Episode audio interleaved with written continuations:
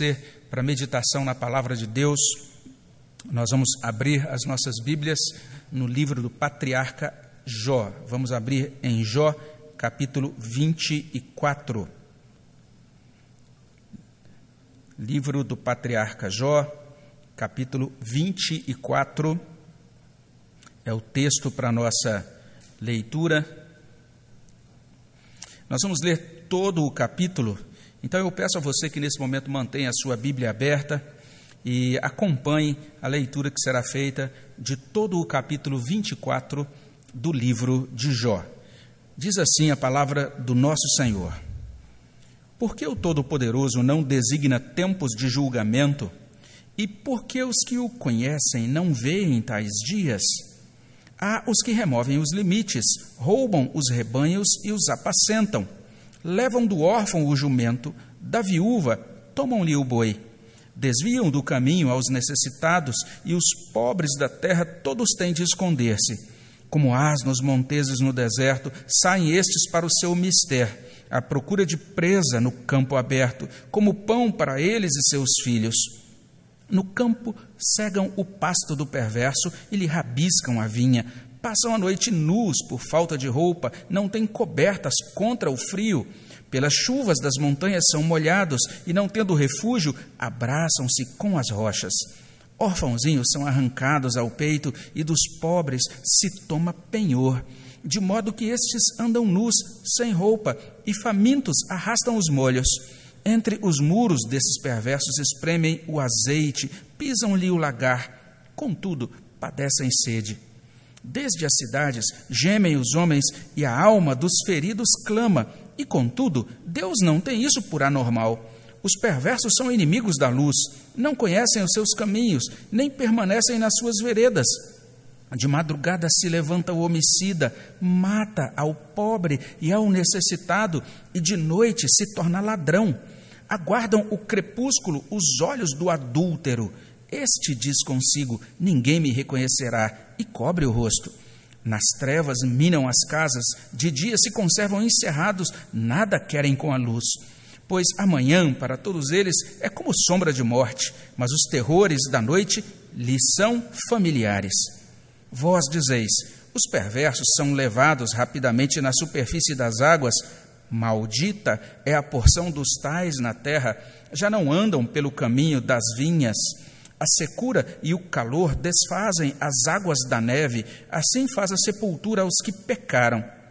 A mãe se esquecerá deles, os vermes os comerão gostosamente, nunca mais haverá lembrança deles, como árvores, como árvore será quebrado o injusto.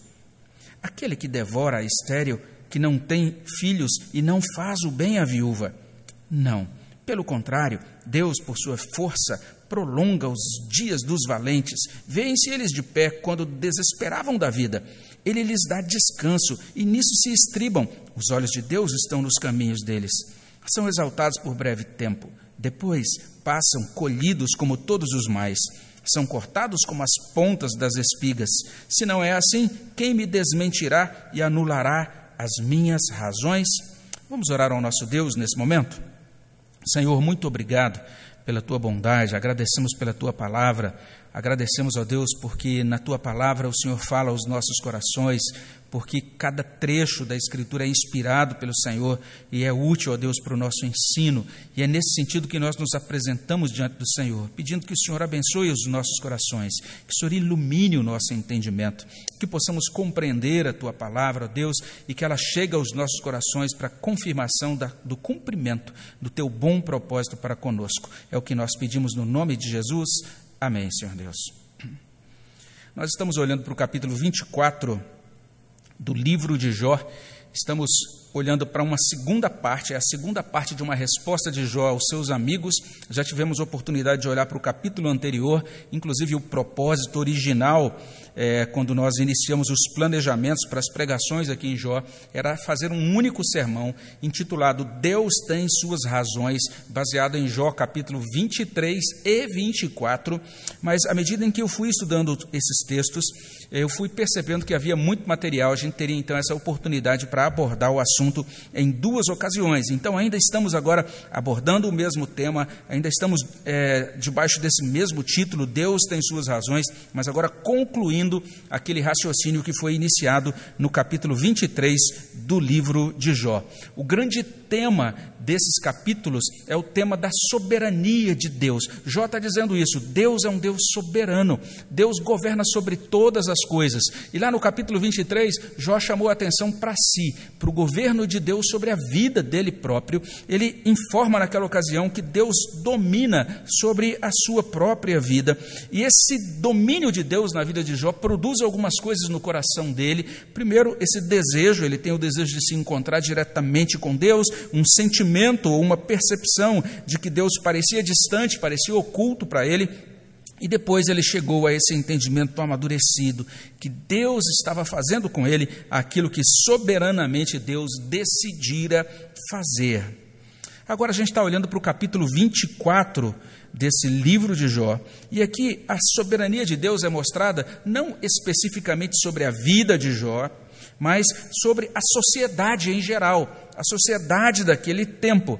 E eu sei que o capítulo 24 do livro de Jó é um capítulo que soa estranho, soa esquisito, se você lê fora do contexto. Se você estiver chegando agora, a, a esse, tendo os primeiros contatos agora com a palavra de Deus, se aproximando agora do cristianismo, e o primeiro texto da Bíblia que você ler for o capítulo 24 do livro de Jó, você vai ter muita dificuldade em compreendê-lo. Você precisa compreender que trata-se de uma resposta. Jó está respondendo algumas coisas que os amigos dele estão dizendo nos capítulos anteriores. Esses amigos de Jó estão falando algumas coisas sobre o juízo de Deus, sobre a justiça de Deus. Esses amigos de Jó estão, de certa maneira, dizendo o seguinte: que se você caminha com Deus nessa vida, tudo vai ser muito bom para você, você vai ter uma vida muito boa, tranquila tranquila, feliz, mas se você comete erros nessa vida, se você é um pecador, se você não é uma pessoa temente a Deus, então você vai ter uma vida extremamente desventurada. Os amigos de Jó tinham uma, uma noção da realidade é, extremamente interessante, que a gente acha até muito louvável, é aquela noção de uma, uma sociedade, um universo perfeito, em que você então caminha com Deus e todas as coisas vão bem. Ou então uma noção de, uma, de um universo em que as coisas funcionam de modo muito preto no branco, em que a justiça de Deus recai imediatamente sobre uma pessoa quando ela comete um erro. E isso, Jó está ajudando esses amigos a compreender que a vida real não é assim. A vida real é muito mais complexa. O próprio ser humano, enquanto transita nessa vida, ele possui muitas camadas. E Jó, especialmente, está ajudando os seus amigos a olhar para o Evangelho, para compreender que nós somos aceitos por Deus, não baseados no nosso desempenho, mas baseados na obra de Deus graciosa que nos alcança por meio de Jesus Cristo. Nesse capítulo 24, Jó está dizendo que Deus é soberano é, sobre a sociedade como um todo. Deus é soberano sobre a história. Sendo assim, a gente pode inclusive enquadrar todo o noticiário que você assistiu na semana passada dentro dessa asserção. Pense em tudo que você leu, ou você viu, ou ouviu de notícias. Agora, Pegue tudo isso que você ouviu e entenda: Deus é soberano sobre tudo isso que você viu e ouviu nos noticiários da semana passada. Pense nisso que está acontecendo dentro da sua cidade, hoje. E aí, à luz de Jó capítulo 20 e, é, 24, você vai poder dizer simplesmente isso: é, que Deus é soberano sobre todas as coisas que aconteceram ou que estão acontecendo na sua cidade. Aqui nesse capítulo, Jó ensina basicamente duas coisas, e a gente vai olhar o capítulo é, dentro dessas divisões naturais do texto. O primeiro ensino é esse: Deus é soberano sobre todos os males da vida. Versos, e, e isso vai prosseguindo, especialmente até o verso 17. Além disso, em segundo lugar, Deus é soberano na aplicação do juízo dele sobre os maus, isso a partir do verso 18 até o verso 25. Vamos nos aproximar disso melhor, vamos tentar compreender melhor isso. A primeira coisa que nós temos é isso: Deus é soberano sobre todos os males. Como eu disse antes, é difícil a gente compreender isso se você está abrindo a sua Bíblia agora e você nunca teve contato antes com a Escritura, com a Bíblia Sagrada. Você pode levar um susto quando você olha para esse capítulo da palavra de Deus. Mas quando você lê o livro de Jó desde o início, você está vendo um homem, um, um, homem muito íntegro, um homem que caminhava com Deus, e um homem que, é, de um momento para o outro da vida, perdeu praticamente tudo o que ele tinha. Ele perdeu quase tudo. Ele perde sua família, ele perde seu patrimônio, ele perde a sua família, a, a, a sua saúde, melhor dizendo, ele perde o respeito, o apreço das pessoas da sua cidade e até os amigos que foram consolá-lo. À medida em que vão falando, fica claro que esses amigos estão cada vez mais se distanciando dele, estão tendo, alimentando uma ideia bastante equivocada acerca dele. Então, nós temos nessa figura de Jó um homem que a gente pode dizer que encarna o sofrimento. E a gente tem essas figuras que aparecem na Escritura que, de certa maneira, apontam cada uma a seu modo para Cristo. Jó, de certa maneira, ele antecipa essa ideia de um ser humano que é, que encarna em si o sofrimento. Isso vai ser depois realizado plenamente na pessoa de Cristo no Novo Testamento. Jó está passando por tudo isso, ele está entendendo: Deus está no governo. Ele é soberano sobre essa minha situação. Deus é soberano sobre todos os males da vida. Isso está aí nos versos 1 a 17. Jó diz no verso 1 que seria muito bom para a gente se Deus se encaixasse na nossa agenda. Se a gente pudesse dizer assim: olha, semana que vem, na quinta-feira, meio-dia, Deus vai julgar todos os maus.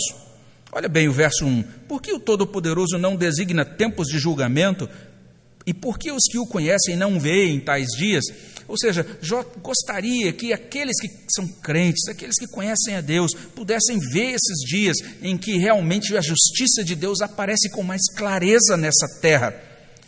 Se isso fosse assim, a gente poderia falar com as pessoas, dizendo para elas que o juízo divino, inclusive, recairia para elas no dia 22 de maio do, do ano 2020.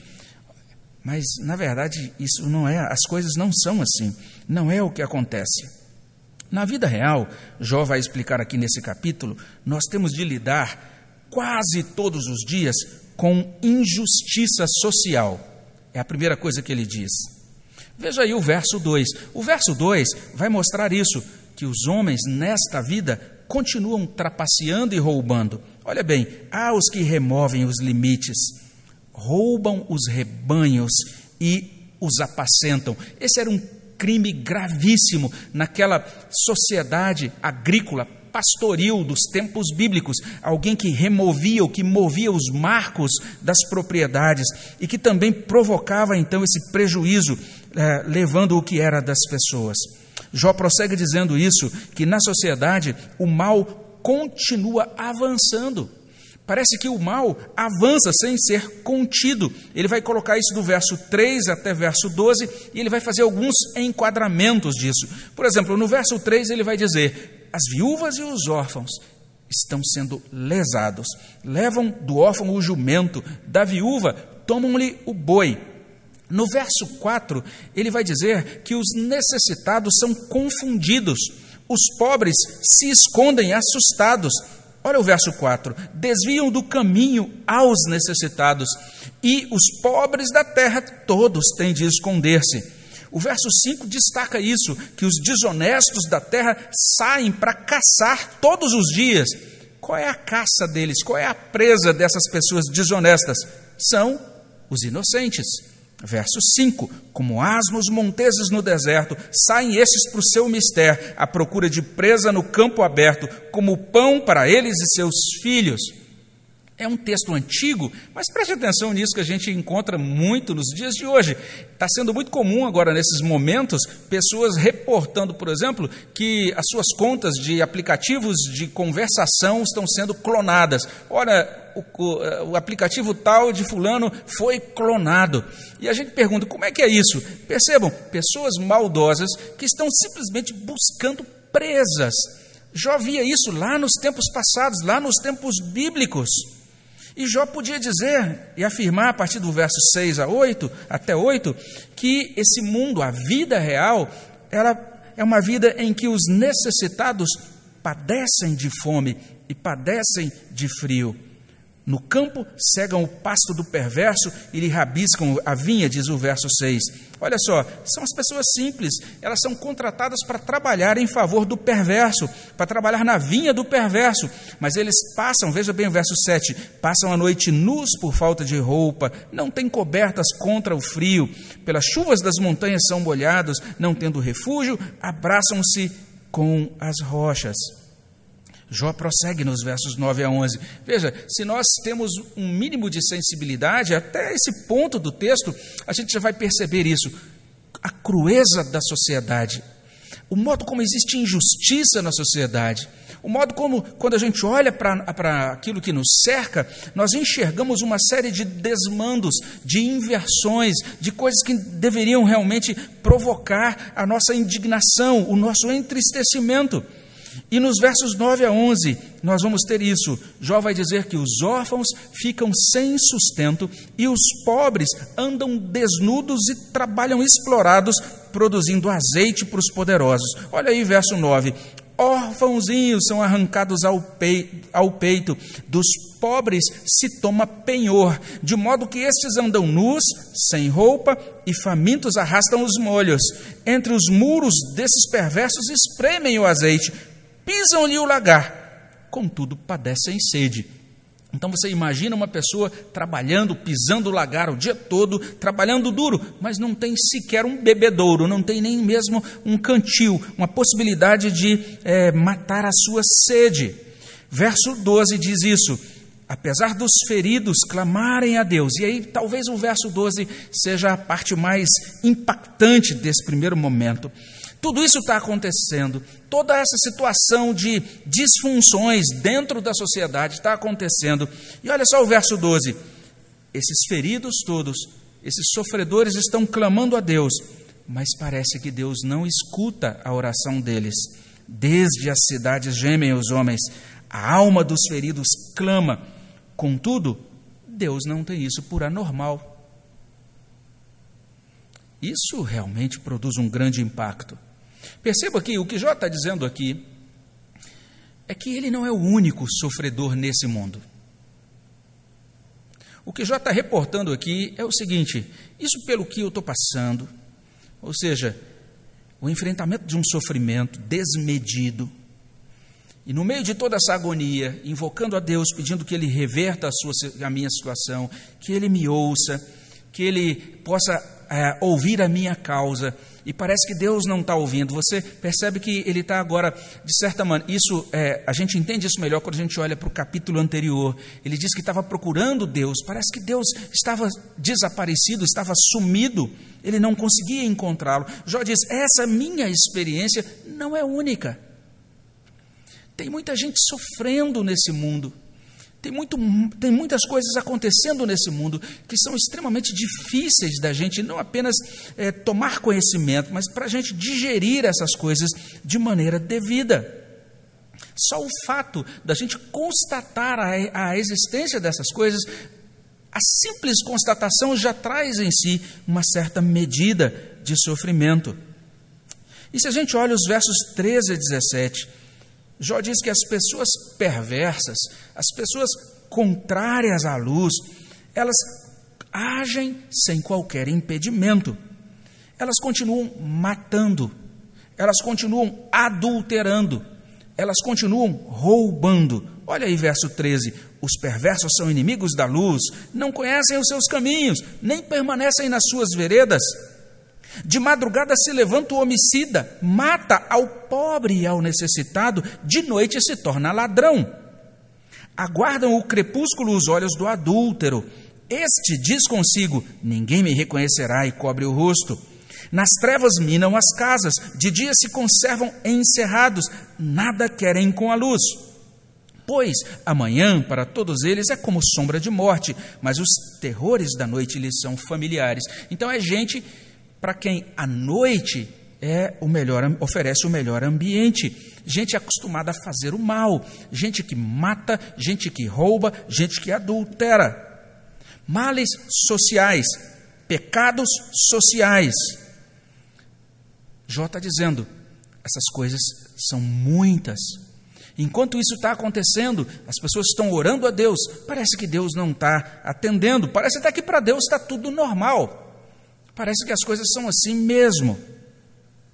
Então, essa é a primeira constatação desse capítulo do livro de Jó. Como eu disse, um capítulo estranho. Um capítulo que a gente precisa interpretar com muito cuidado para a gente não chegar a conclusões errôneas da vida e nem das Escrituras. É interessante que a Bíblia é, traga isso para a gente dessa maneira. E algumas pessoas, quando leem partes como essa da Bíblia, dizem: Ah, eu tenho dificuldade de acreditar na Bíblia. Mas quando eu leio partes como essa da Bíblia, eu digo: Que livro maravilhoso, que livro honesto. Ele não é um livro de carochinha, ele não está contando um conto de fadas, ele está mostrando a vida como ela é. Pegue essa, essa descrição desse capítulo do livro de Jó, compare com o noticiário que você assistiu, com as notícias que você assistiu na semana passada. Veja a atualidade. Veja como a Bíblia não mente, ela traz para a gente a realidade, ela traz verdade, não apenas sobre as coisas que a gente normalmente chama de coisas espirituais, ou sobre a salvação, ou a redenção. A Bíblia nos traz a verdade sobre a realidade. Ela nos ajuda a enxergar essa vida com os olhos da realidade, a verdade segundo Deus.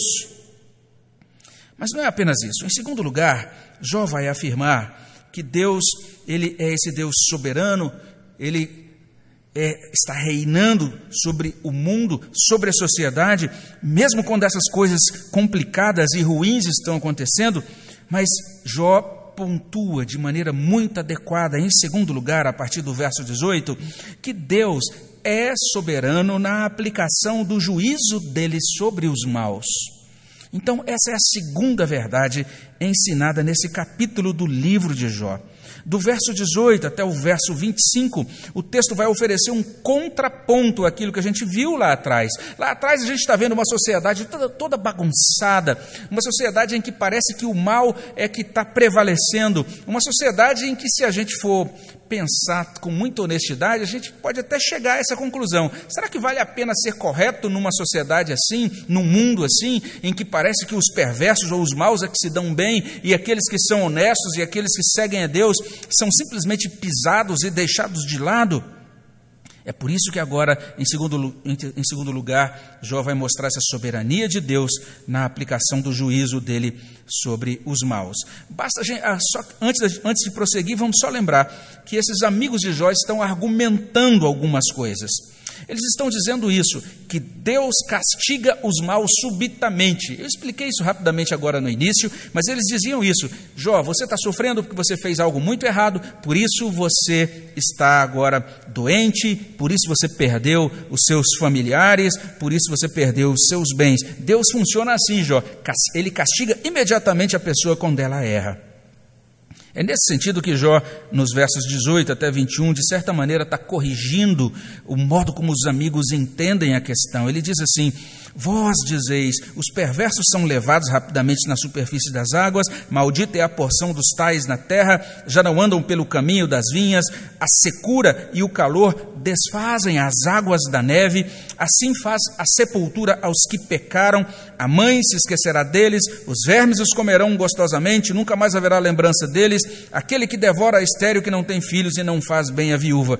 O que Jó está dizendo é: vocês dizem que é isso que acontece com os maus, eles sumirão rapidamente, eles serão destruídos muito rapidamente. Vocês dizem assim. É o que Jó está dizendo aí dos, até o verso 21. Mas a partir do verso 22, Jó vai explicar, vai ajudar os amigos deles a, a compreender que as coisas não são exatamente assim. Ele vai dizer no verso 22: Deus, às vezes, concede ao perverso uma vida longa. E ele faz isso até, um, até o dia em que esses perversos serão tomados por desespero. Verso 22. Não, ele está dizendo, não é assim como vocês pensam. Pelo contrário, Deus, por sua força, prolonga os dias dos valentes, vence eles de pé quando desesperavam da vida. E Deus às vezes parece lhes dar descanso, mas mesmo assim os olhos de Deus permanecem sobre eles. Verso 23. Ele lhes dá descanso, nisso se estribam mas olha só o verso 23. Os olhos de Deus estão nos caminhos deles. O que, que Jó está dizendo aqui? Ele está dizendo: é assim que as coisas são, as coisas não são perfeitas nessa vida, existe muita injustiça nessa vida, mas olha o que Jó está dizendo: os olhos de Deus estão nos caminhos dos perversos. Isso que, isso que está sendo feito, todo o mal e injustiça que está acontecendo nesse mundo, está sendo monitorado por Deus. Deus, que conhece todas as coisas, que reina sobre todas as coisas, Ele está permitindo que isso aconteça por enquanto, enquanto Ele, na sua soberania, estabeleceu isso no seu propósito, mas os olhos dele estão sobre os caminhos desses perversos. E por fim, mesmo que eles sejam exaltados por breve tempo, eles serão cortados dessa terra como os demais homens. São verso 24, são exaltados por breve tempo, depois passam colhidos como todos os mais, são cortados como as pontas das espigas. O que Jó está dizendo aqui é que, por mais que uma pessoa se dê muito bem fazendo o mal nessa vida, vai chegar um dia em que essa pessoa vai morrer e vai comparecer diante desse Deus que conhece todos os caminhos dela. Deus que conhece todos os nossos caminhos, nós compareceremos diante dele, todos nós, indistintamente, os ricos, os pobres, independentemente da nossa classe social, ou da nossa etnia, ou da nossa cultura, ou das nossas realizações. Jó vai desenvolver isso adiante, mas vale a pena até esse ponto nós entendermos isso. Ele está trazendo essa ponderação ele entende que é isso que ele traz e apresenta para os amigos condiz com a verdade. A lógica de Jó não pode ser anulada, está aí no verso 25. Se não é assim, quem me desmentirá e anulará as minhas razões? Resumindo, Jó está dizendo isso. Deus é soberano na aplicação do seu juízo sobre os maus. Então, de fato acontece isso. Há ocasiões em que uma pessoa vai fazer uma maldade e ela é punida de imediato. Mas existem outras ocasiões em que parece que a punição não acontece de imediato. Há ocasiões, inclusive, que, que, em que a gente tem a impressão de que nunca haverá punição para o mal. Mas no devido tempo, todos vamos morrer, todos vamos comparecer diante da presença de Deus. Deus é soberano sobre esta aplicação da justiça dentro da história e na eternidade. Esse Deus é soberano sobre aquilo que acontece hoje na vida social, na vida das nações, na vida dos homens. Ele é soberano não apenas sobre a pessoa de Jó. Olha só, os injustos, eles passarão, terão de encarar o justo juiz Deus é soberano sobre a vida de Jó, mas Ele é soberano também sobre os tratos sociais, sobre a humanidade em geral. Então, são essas duas afirmações que a gente encontra nesse capítulo do livro de Jó. Primeira afirmação: Deus é soberano sobre todos os males da vida. Segunda afirmação: Deus é soberano na aplicação do seu juízo sobre os maus. Dito de outro modo, Deus tem suas razões. E se a gente entendeu isso até aqui, a gente já pode então trabalhar algumas aplicações. A gente já pode concluir com essas aplicações. Dizer que Deus conduz o universo de acordo com as razões dele, conforme o desígnio soberano dele, nos coloca diante de um problema filosófico extremamente é, tocado, discutido por pensadores, é chamado de o problema do mal. Esse é um problema bastante discutido pelos teólogos e também pelos filósofos. E reconhecendo a simplificação, é, a gente pode dizer que esse problema pode ser colocado da seguinte maneira: olha só como é articulado o problema do mal. Se Deus é absolutamente bom e se Deus é onipotente, ou seja, Ele é todo-poderoso, o mal, tanto o mal moral quanto o mal natural, não deveriam existir. Então, essa é a articulação doutrinária ou filosófica desse, dessa questão que é chamada problema do mal. Isso é uma discussão antiga, isso tem sido debatido ao longo dos séculos. E isso apareceu, inclusive, muito recentemente em um editorial de um jornal de grande circulação aqui no Brasil, em que o autor daquele editorial dizia: Olha, quando a gente, quando a gente olha para todo esse quadro da pandemia do novo coronavírus, então a minha conclusão é que Deus não existe. E eu creio que ele não existe, porque se ele existisse e fosse realmente todo-poderoso e absolutamente bom, não, não deveria existir esse tipo de sofrimento. A ideia é basicamente essa: que um Deus absolutamente bom não desejaria o sofrimento, e um Deus onipotente não permitiria o sofrimento. De acordo com esse esquema, o mal é logicamente incompatível com a existência de Deus. C.S. Lewis escreve sobre isso, ele sintetiza esse problema do mal dessa maneira. Ele, ele diz assim: se Deus fosse bom, ele desejaria tornar suas criaturas perfeitamente felizes. E se ele fosse todo-poderoso, seria capaz de fazer o que quisesse. Mas as criaturas não são felizes. Portanto, a Deus falta a bondade ou o poder, ou ambas as coisas. E ele continua: esse é o problema do sofrimento em sua forma mais simples. Antes de se tornar um pensador cristão notável, a gente precisa entender que C.S. Lewis não acreditava no Deus da Bíblia. Ele próprio diz isso, ele escreve dizendo que ele era ateu. E ele explica que uma das coisas que o impedia de acreditar em Deus era exatamente esse negocinho chamado problema do mal. Olhando para o sofrimento, para o sofrimento que acompanha as vidas das formas inferiores e somando isso com o sofrimento que o próprio homem inflige ao seu semelhante e também às formas inferiores, aquele C.S. Lewis lá do passado, ateu, ele pensava o seguinte: olha o que ele escreveu. Se você me pede que eu acredite que esta é a obra de um espírito bondoso e onipotente, eu respondo que todas as evidências apontam para a direção oposta. Então ele olhava para o universo, ele olhava para os noticiários, ele lia os jornais, ele via o que acontecia no mundo e dizia: não pode existir um Criador bom de um mundo tão confuso e com tanta maldade acontecendo, com tanto sofrimento acontecendo. Quando o ser humano abraça esse ponto de vista ateísta, não resta mais nada para ele do que a melancolia, ou o cinismo, ou o sarcasmo diante da vida, ou diante da religião cristã. Se você assiste séries ou filmes, você deve perceber que os roteiristas, normalmente, os roteiristas contemporâneos, normalmente têm demonstrado muito cinismo, muito sarcasmo quando eles falam sobre o cristianismo e têm dito, colocado isso de maneira muito sutil nos seus filmes, que a gente não pode acreditar em um Deus, nesse Deus da Bíblia, se a vida tem tanto sofrimento. Então, de acordo com essa narrativa contemporânea, não existe espaço para o Deus de Israel. Não é mais admissível esse Deus que é relatado aqui no livro de Jó.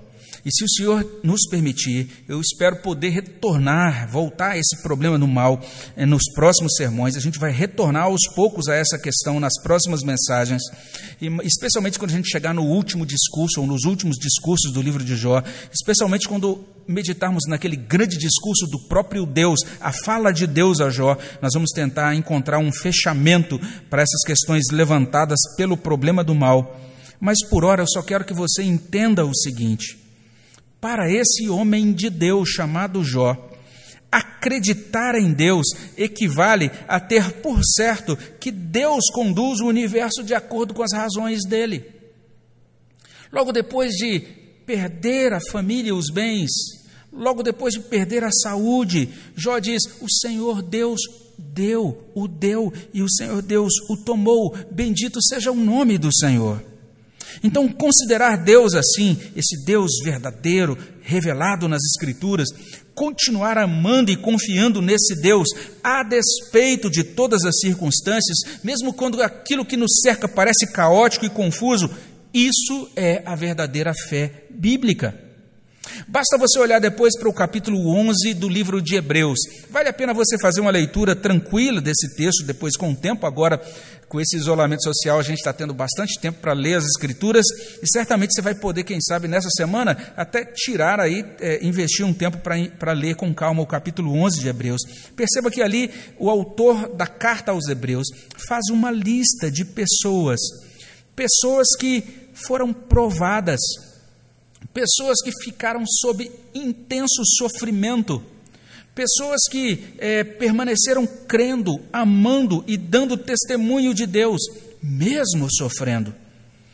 Dito de um outro modo, o Espírito Santo nos conduz a amar Deus soberano, todo-poderoso, absolutamente bom, ainda que a gente experimente situações assim como essas situações experimentadas pelo servo de Deus chamado Jó.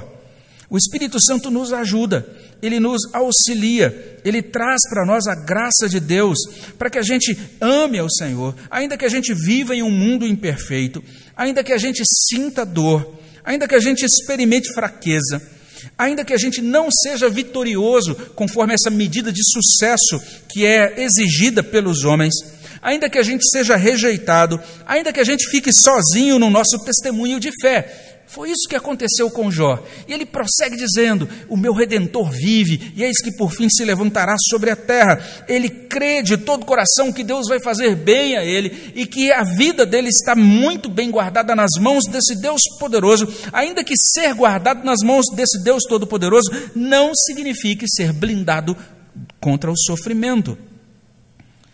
Na verdade, o cristianismo está ensinando que existe ordem acima de todo caos.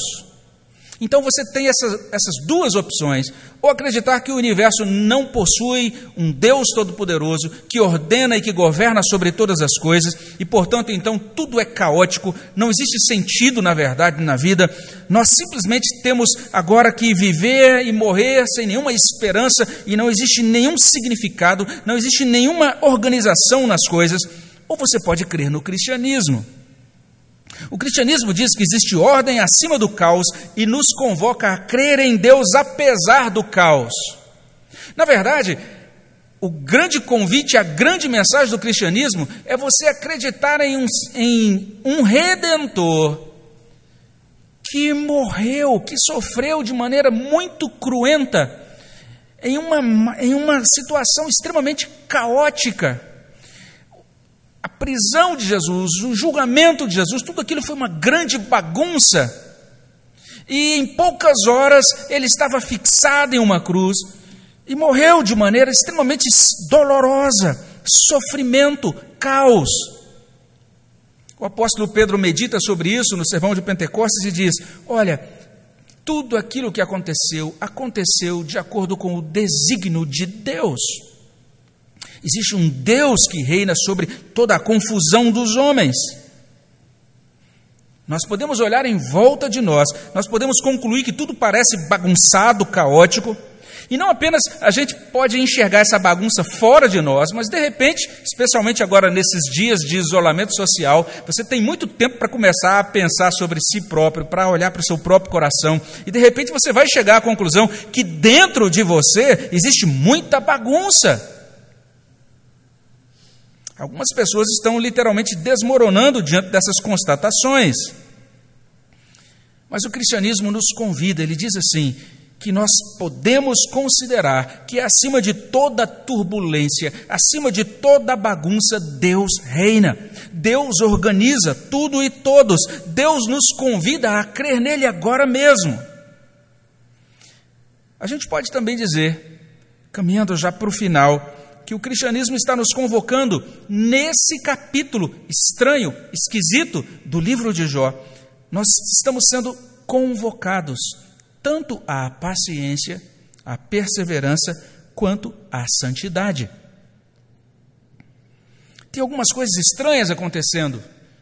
A gente olha à nossa volta, a gente vê, lê o jornal, a gente assiste o noticiário na TV,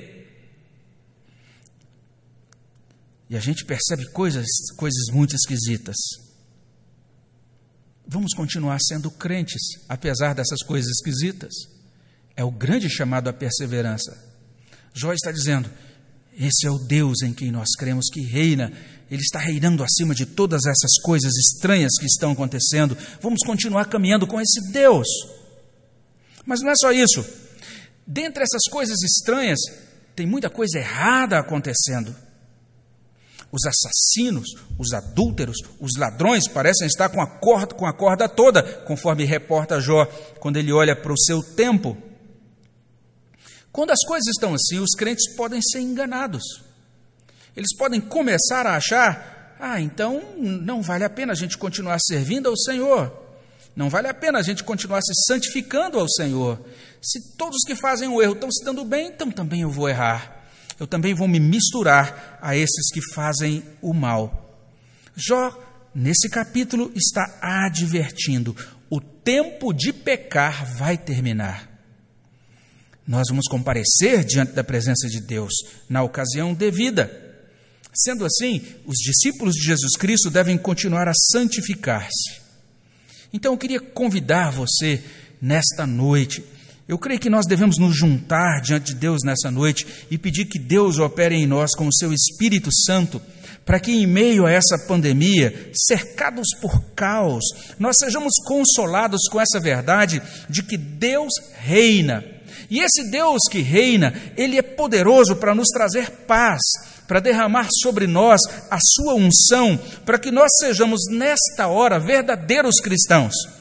Deus é poderoso para fazer crescer em nós um amor verdadeiro.